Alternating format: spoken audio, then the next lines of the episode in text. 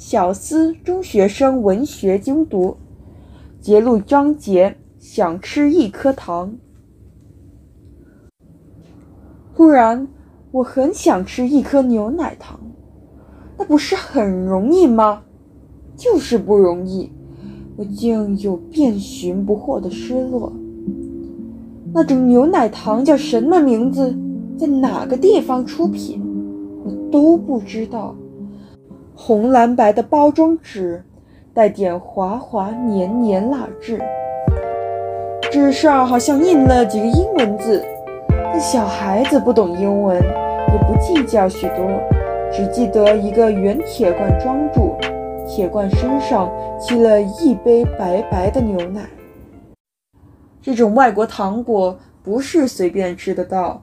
只有在过年的时候，家里才会买一罐，也不会全给我们吃。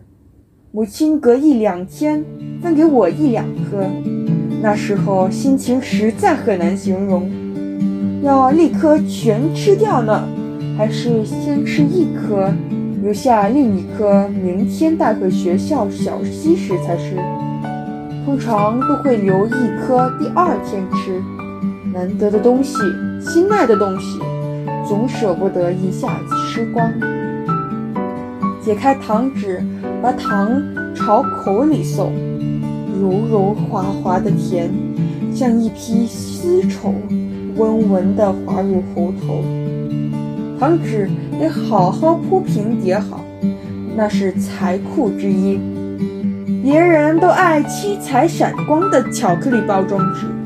但我却爱线条简单、红蓝白分明的蜡纸。现在我有足够的钱买三四罐牛奶糖，我有足够的自由，一天吃上一二十颗。可是那种糖却绝迹了。尽管有失落的感觉，但我觉得这样也好。如此一来。保有的滋味是眷恋的永恒滋味，只有越来越甜美。